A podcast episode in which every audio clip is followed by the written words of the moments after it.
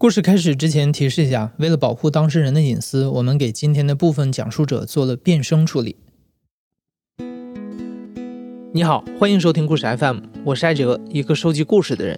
在这里，我们用你的声音讲述你的故事。每周一、三、五，咱们不见不散。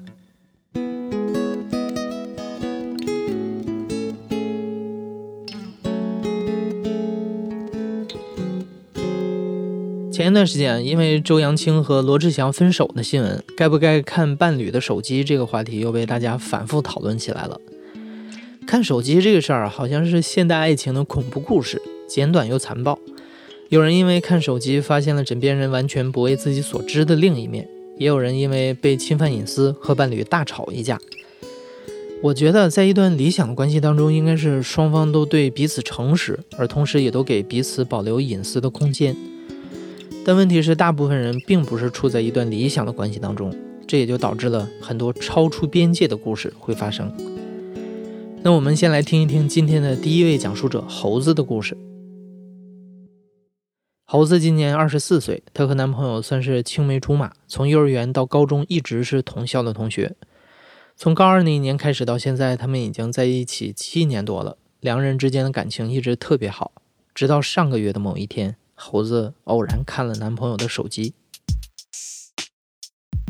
吃饭的间隙，他出去吸烟，然后他手机就放在我旁边我就跟我那个朋友特别开玩笑说：“哎，他手机没拿，那我是不是得翻一下？”他是个胖胖的男生，然后我是不太喜欢那种瘦瘦的男生，然后他就是我比较理想的那种长相吧，就是看着。像个弥勒佛一样，给人比较亲近的感觉。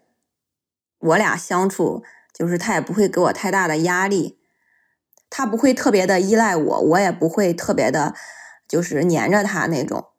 在朋友面，就是心里吧，都是感觉我们俩是那种模范情侣的那种，彼此特别信任。我跟他在一块儿查他手机，可能就是。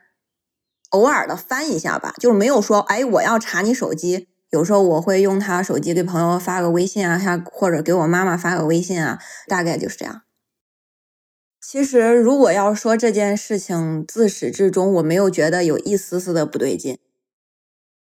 其实我那天在翻他手机，也是一个特别偶然的情况。我们我们四个朋友，就算上我四个人在一块儿吃饭，然后呢，吃饭的间隙，他出去吸烟，然后。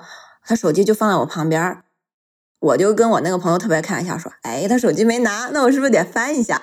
然后就就这个契机，然后我翻了一下，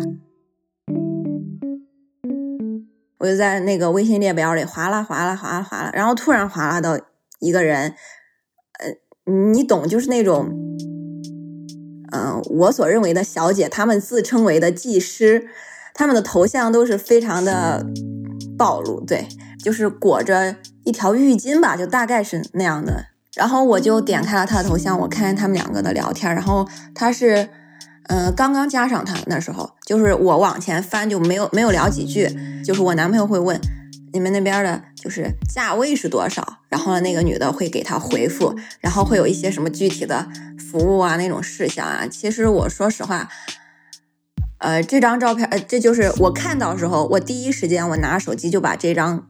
就截图给拍下来了，但是我到现在我也没敢看完那张截图，因为我觉得那顶上的字，嗯，有点恶心吧？我觉得，我心里特别特别难受。但是，嗯，在吃饭的时候，我还是陪他，就是特别安安静静的吃下来了这顿饭。然后当天晚上回家，他给我。什么宝宝，你要早点睡了？怎么？其实他没有任何的征兆。我当时有点怀疑我自己，因为他是一个不会撒谎人，他他实在是太老实了。他如果要是做了有一些对不起的我的事儿，他肯定会首先会问我。啊，最近有没有什么想买的呀？我要不要给你买呀？就是会这样。其实他这种心虚的表表现，然后我我只要一听，我就知道他肯定做了对不起我的事儿。但是那天他没有任何，对他还是依然对我特别好。所以说我当时有点怀疑我自己了，说，哎，是不是只是一条信息我理解错了？怎样？当天晚上我没有质问他，因为他当天晚上喝酒了，嗯，结果。整整就整整一夜我都没有睡着。我感觉我那时候连眼都没有合，我只要一闭眼，我满脑子想的就是就是那些 不堪的画面吧。可以说，我会认定他就是出轨了。虽然说我没有质问他任何，我只是看了那张截图，然后我还我甚至还想到我们两个就是说分手了之后，嗯，可能就不会再和好了。然后我还会想，如果他以后。多年之后，他有了新的女朋友，结婚邀请我，我是去还是不去呢？我真的我都想到这儿了，我就坐在床上，我就开始哭。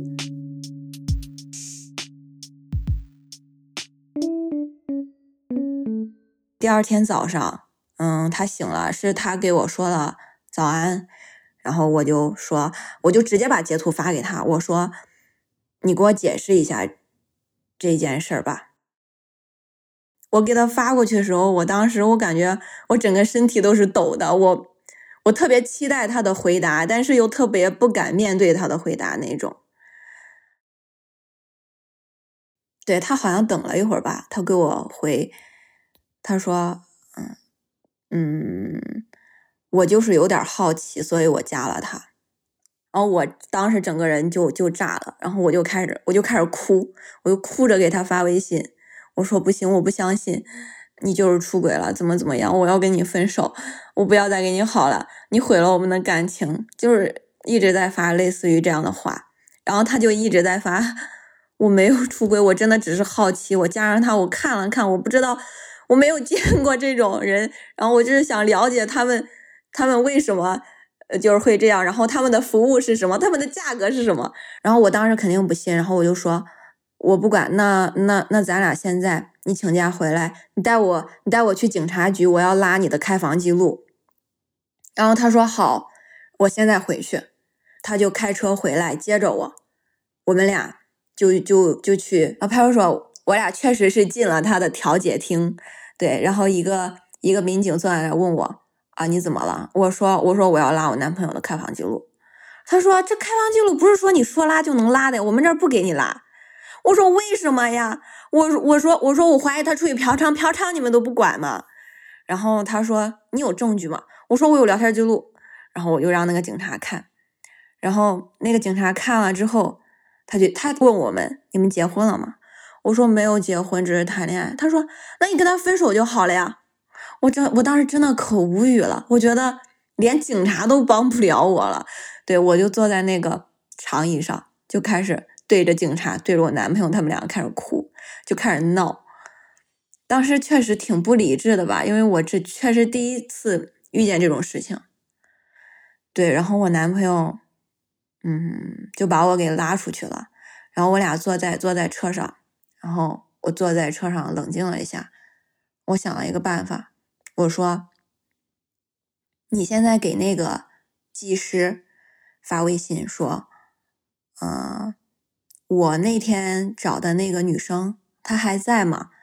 然后我男朋友就就当着我的面把这句话打字发给那个技师，然后很快那个技师就回复了，说：“哥，你那天来了，你不是说你不是说看了他有点胖，然后你就扭头走了吗？”他他原话是这样，然后我就没有再让我男朋友给他回复了，然后我就让我男朋友把那个技师给删了。就是他，他其实已经就是眼里含泪了。他就说：“我真的没有做。”你说，呃，然后他说：“你让我给他发微信，我也发了，你也得到了，就是你想要的答案。我确实是，我确实是没有做那件事。我真的只是好奇，我真就他。然后他说：给我一次机会，我我绝对不会加那种人的微信。其实当时我的情绪已经已经可以说冷静了一半吧。”但是我觉得接下来我的方向不应该在不停的证明他没有出轨上，而是我要把方向转为我要让他意识到这件事情的严重性，我要让他意识到这件事情事情是他做错了，然后以后不敢了。我就还给他说不行，我不信，你要去医院检查。然后我说你还要拉你的那个银行的流水，因为你如果要是有那方面的行为，你肯定要付钱，对吧？第二天我就陪他一起去拿结果，然后接下来结果肯定是嗯一切都好，一切都还 ok。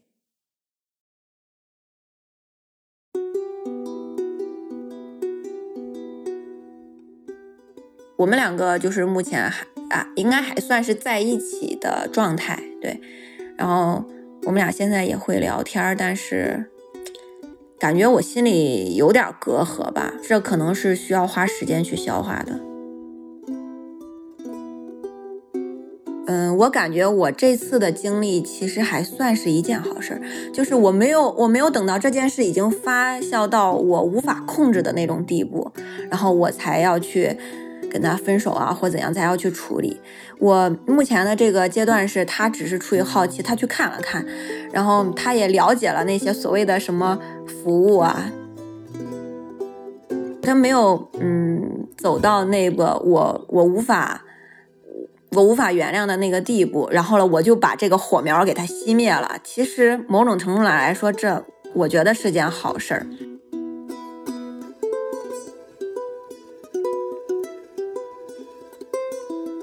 接下来的讲述者叫小粉，今年二十六岁。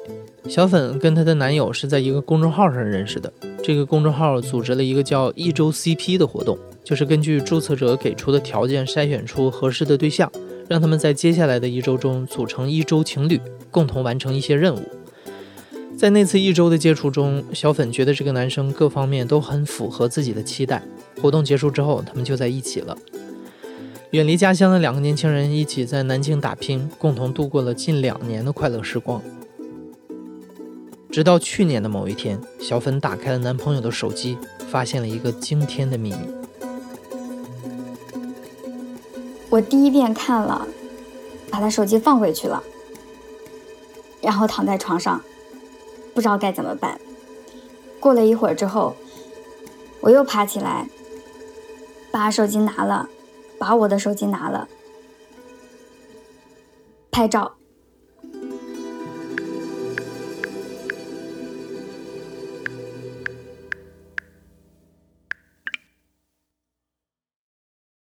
一开始的时候，基本上每天约会就是各种暴走，从南京的老门东走到夫子庙，然后走到白鹭洲公园，然后走到明城墙，就各种暴走，每天的步数能上两万这样，就是一边走一边聊天嘛。他跟我一样会想很多生活或者是工作这方面的思考，但是呢，并没有。表现得非常的固执和封闭，所以我们会有很多去讨论以及去分享。但是给我一个印象比较深的就是，啊什么呢？有一次我们在坐地铁的过程中，我说：如果你能够回到过去，改变自己成长这二十多年来的一件事情，你会选择回到哪一年，改变什么事情？他会跟我说：我想回到二零零七年。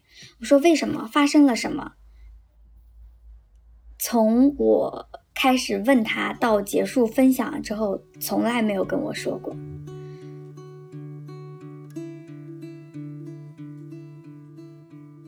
我也不知道他怎么想的，反正就是，嗯，可能之后两个人在一起，然后你了解他的生活的其他方面也挺多的，毕竟我也去过他公司，呃，然后。经历了他人生的一些算是比较重要的事情吧，比如说考研，比如说买自己的车，基本上都是跟我相处在一起。嗯，所以你会发现，你好像接触到了他生活中的绝大多数，所以对于过往的一些他避而不提的，好像也没有那么重要了。去年的十一的时候吧，请了假出去旅游，然后在旅行的过程中呢，我就发现我的状态非常好，我觉得我们的关系处在一个很好的状态，包括，嗯，到那个时候可能也是觉得两个人的关系应该更进一步了，毕竟已经谈了一年多了，但是我观察到，其实他心里有点不开心。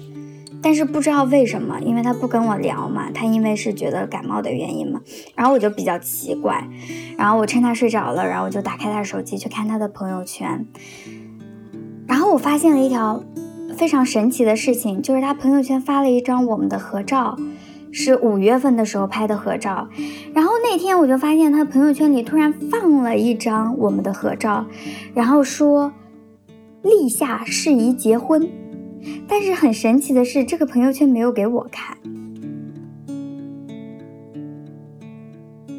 我不明白我就没有再敢往下翻了因为我觉得我很做了不应该做的事情所以我看了一分钟我就赶紧把手机还回去了。后来是那次旅行回来之后，还是一样的问题，就是我觉得我们的关系很好了，但是他很明显那次旅行回来之后状态更差了，然后就吵架嘛，非常的歇斯底里。然后我吵架过程中，我就想跟他确认一件事情，我说你到底有没有真的想跟我一起走下去？然后他跟我说了一句话，说有过，我在今年七八月份的时候。我还想过要跟你结婚，我就知道了有这样一个他的心路历程。然后我们接下来就平静了，各自去睡觉了。虽然还睡在一张床上，但是他睡着了。因为他有两部手机，一部是个人的手机，一部是工作的手机。那那部工作的手机已经用了几年了，然后他会有这样的习惯，把自己的想法记录下来。哦我想到他有这个念头，然后我就想去翻他的手机，我说是不是能够找到一些痕迹？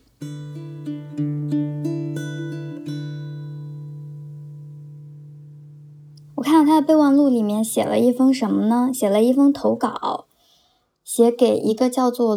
的博主吧，我不知道是什么，写的投稿叫做“你好，我今年九三年，多少多少岁，我已经结婚了，有一个一岁多的女儿，但是呢，我的婚姻生活非常的不幸福，因为我们当初是未婚先孕，所以我出于责任感娶了她。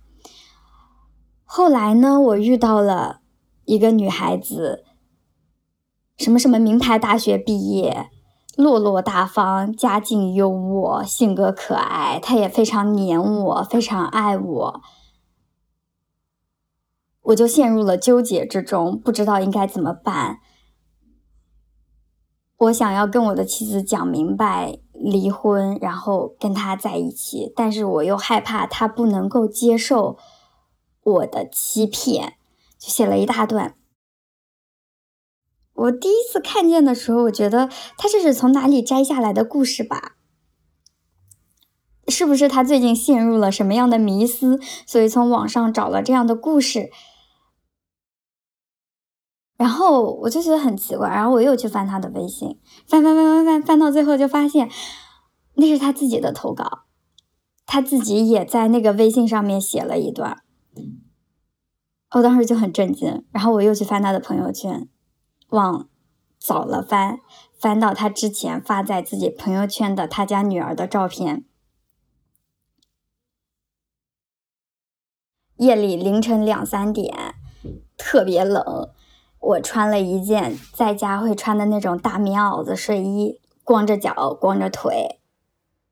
翻完之后，全身都是抖的。就是拿着手机，你全身都在发抖，腿是软的。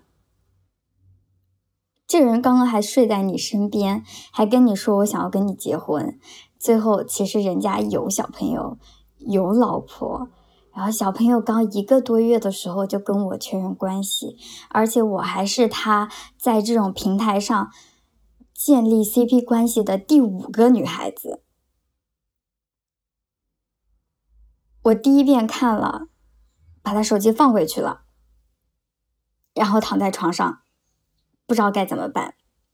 过了一会儿之后，我又爬起来，把手机拿了，把我的手机拿了，拍照，然后把他女儿的照片拍下来了，把他给。公众号的投稿也拍了下来，我不知道我要干嘛，我就是觉得我可能是想要报复他，或者是我想到了法律途径，想要起诉他或者怎么怎么样，我想着留些证据总是好的，然后我就都拍下来，拍了三十几张图片，然后后来就那一夜都没有办法睡着。真的是一夜都没有睡。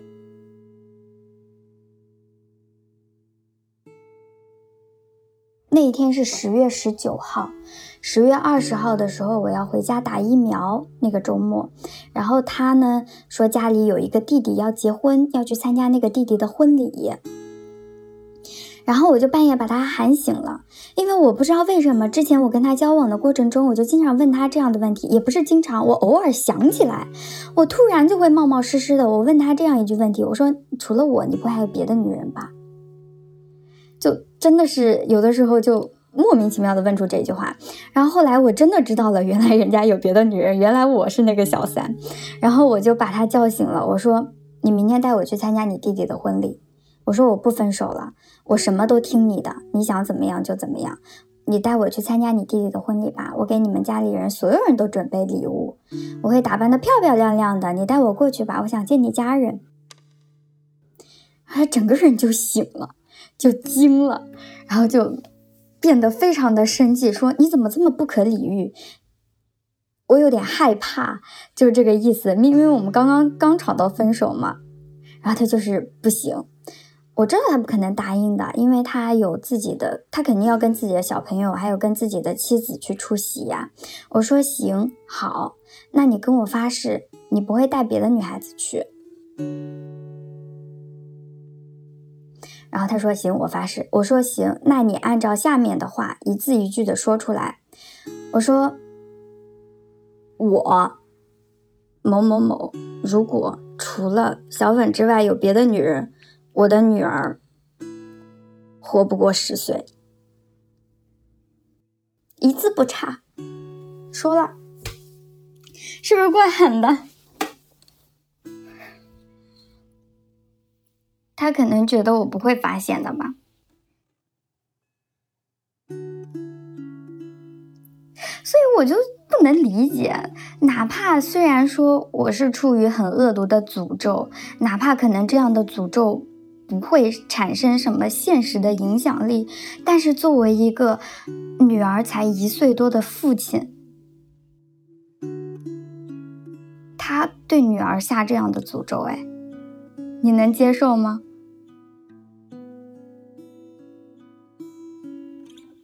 我我也很坏，我我坦白的说，我说这句话的时候，我真的是咬牙切齿的，带着恨意说的。我没有办法，我我知道我说这句话和说这句诅咒是非常坏的一件事情，但是我就想看这个人他的良知败坏到什么样的程度。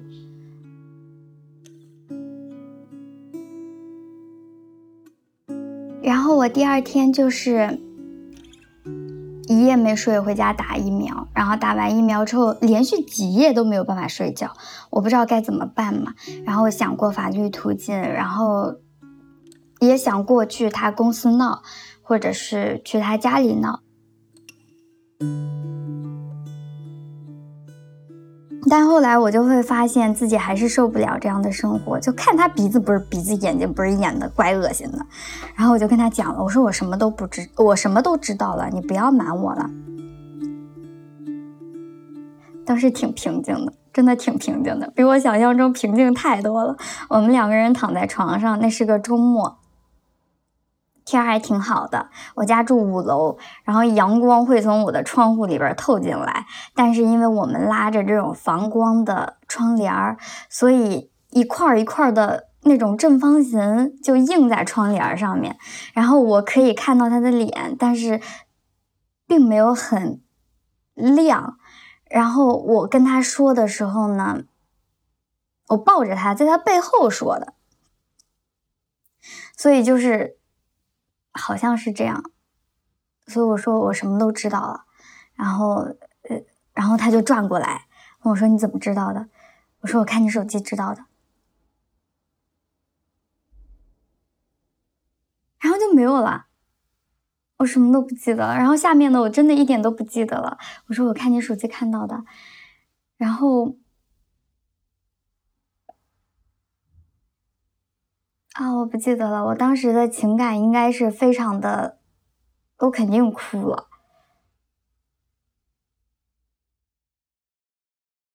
我也不知道，可能爱是有惯性的吧，在拖了那么一两周才彻彻底底的分清楚的。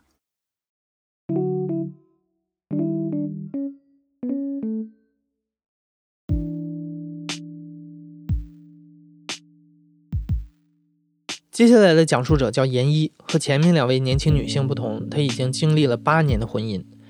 严一的丈夫年纪比她小，在婚前应该算是婚恋市场里常说的那种所谓的潜力股。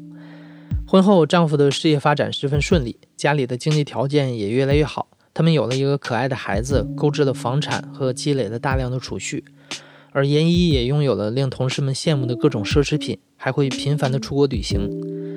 在很长的一段时间里，严一都以为自己过上了后顾无忧的中产生活。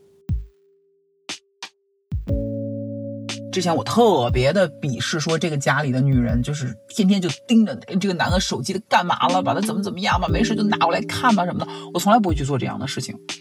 然后那天夜里他睡着了，我就很龌龊的把他手机拿出来了。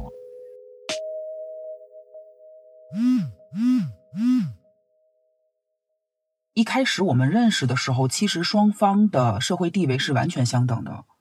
但是这几年，陆续这些年，尤其是有了孩子之后，我可能更多的重心要转向于孩子这一边。那么自然而然，这种社会差距其实就拉大了。有一天，我们两个晚上因为什么事情吵了一架？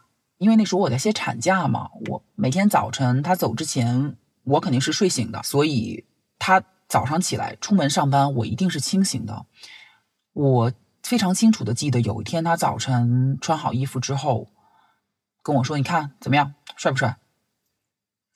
我当时觉得好奇怪啊，这个瞬间就一晃而过，就过去了。然后我就开始一天正常的生活。晚上他没有回来吃饭，他也没有说他去干嘛。我当时的第六感告诉我，这个事情不对，这个事情不对。第二天，我们家的车限号，他就只能坐地铁去上班。我就想到了我们家的车，行车记录仪。这个行车记录仪最早是他给我安的，他是怕有人碰瓷儿啊或者什么事情，是因为这个给我安的。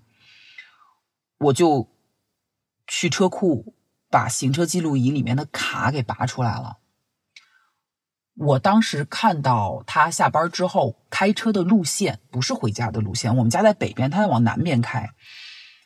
然后带上了一个人上车，在车上聊天吃饭，然后走，然后那个人再回来。他们当时还走错了路，而且这两个人已经熟知了很长时间了。这个人还不是他的同事，也不是我们的朋友。我当时把卡就放回了行车记录仪里面，然后我就给他发微信，我就问他。昨天晚上去哪儿了？他不承认啊。然后我就把女孩子的名字说出来，因为他们俩在说话的时候带出名字来了嘛。他就说：“我我错了，我怎么怎么样？就就真在向你忏悔。那个是第一次，就过去了这件事情。过去了之后，我又有一阵儿感觉到不对。”后面的我就就不记得了，因为后面慢慢我就皮了。他在我之前只有一个女朋友，我可以理解他当时膨胀的心理啊。除了我老婆之外，还有那么多的女人喜欢我，所以我要跟他们交往一下，我要尝试一下我结婚之前就应该尝试的交往一些不同类型的女人的这个状态，一直到孩子上幼儿园之前，这方面的事情。就完全没有了，就好像他过了这个劲儿一样。我当时就想，这是一个成长过程。然后他这部分空白补完了，我就踏实了。直到这次疫情爆发，我又发现了很多新的问题。疫情开始了以后，我们相处的时间长了，一个很大的现象就是，他的手机之前从来是不免扰的，他怕。有什么信息他接不到吗？就会误事儿吗？我的手机是免扰的，因为我怕我的手机响了会让他误以为是他的手机在响。可是，在家的这段时间，他的手机不响了，改成震动了。但是我因为常年震动，所以我对震动的声音超级的敏感。手机一震，我就以为是我自己的手机，我就拿起来，发现什么都没有。肯定是他的在震，对吧？而且你上厕所你也带着手机，你洗澡你也带着手机，这是不是很奇怪啊？后来我就做了一件特别龌龊的事情，就是我去看了他的手机。之前我特别的鄙视，说这个家里的女人就是天天就盯着这个男的手机，的干嘛了？把他怎么怎么样吧？没事就拿过来看吧什么的。我从来不会去做这样的事情。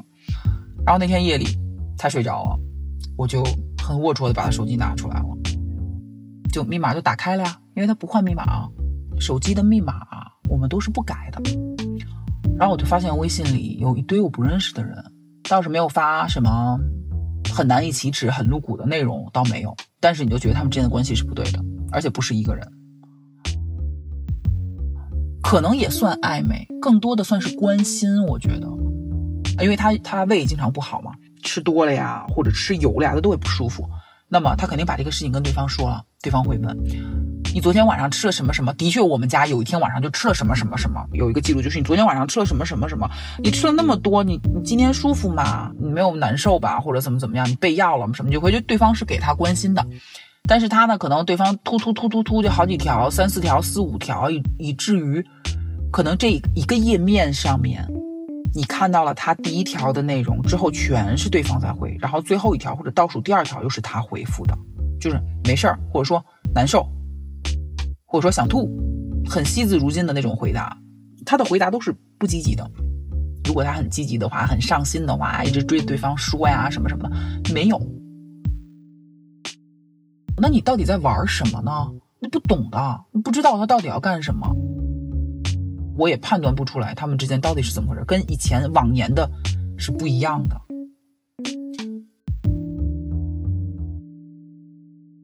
你知道，有的时候生气吧。还并不是可悲的，可悲的是你不生气。我对他还有没有感情，不好说。就像那天夜里，我看到那些人和他的往来，我后半夜没有睡，我在想的是那些人会不会把我家的财产搞走。我并不是想会不会把这个人搞走。所以你说还有感情吗？还有爱情吗？我我不是说我要我要我要掌这个财政大权，而是说本该属于我和我孩子的东西，如果发生了改变怎么办？后半夜我就一直在想这个问题，然后我甚至于一个一个的在排除哪个会有这个可能性，哪个会没有。有那么几天一直在研究这些事情，但是我没有问他，我唯一有有做的一个行动，就是一个应对，就是我前两天又又多买了一份保险。多买了一份保险给孩子，他现在是最能让我守住一些我我我我应该拥有的东西的方法。我现在只能这么做。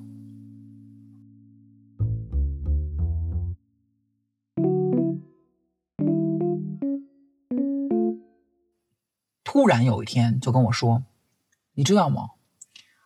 我觉得我现在。”水平又升高，那个话怎么说来？他不是说他水平又升高，就是就意思就是我现在跟跟之前不一样了，我我我高级了那种感觉，我已经不是以前那种觉得哎呦一个漂亮姑娘喜欢我什么的，哎呦我沾沾自喜呀，我觉得怎么样？不是了，我已经不是了。你可以去喜欢我，你可以去崇拜我，你可以去仰视我，但是你你休想从我这儿得到什么。他所以他就觉得他自己这方面的阶级也高了嘛。就站在一个上帝视角，我去看你们这些这些仰望我的女人们，那我觉得这是一种变态的想法吗？我不知道，但是这个人完全不变态啊，他就是一个正常人。你看着他可正常了，可有礼貌了，所以我也不知道他现在在异性上他追求的到底是什么。现在的状态就是家里很平静，我知道的事情我不会去问，嗯，他可能隐约察觉到我知道了。就像我刚才说的，他会去莫名其妙的蹦出一些个他的理论来，去消除我的一些杂念。一切看似平常。我现在很现实的，就是我在在测试我自己。那我的生活会回到以前的状态吗？就是我又回到了沾沾自喜的状态，还是说我过不去，我要离开？就是因为我觉得我的经济实力也足够我离开，嗯，可是还有别的问题，比如说孩子谁来看？我的经济实力能够支撑我出去租房子住，但是支撑不了我再请一个阿姨。学校放学那么早，放了学了托管吗？不太放心。那周末还要去上各种班儿，还有这些那些的事情，就孩子事情太多了。我从实际出发来讲，好像又不能够离开，但是我心里又想离开。我有时候曾经在规划十几年以后，孩子彻底独立了，那个时候我再离开，我就只能这样支撑，就就撑着，能撑到什么时候呢？也不知道，因为反正我现在感觉自己很平静嘛，想的也很开，所以也许还能撑很久，所以只能是时间来看，看看到时候我的想法会怎么样。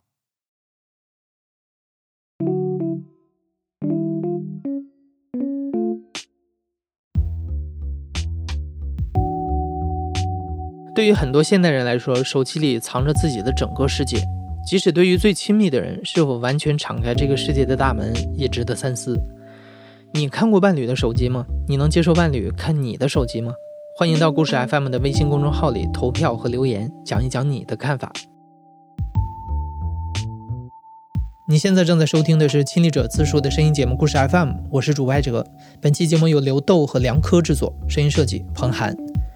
感谢你的收听，咱们下期再见。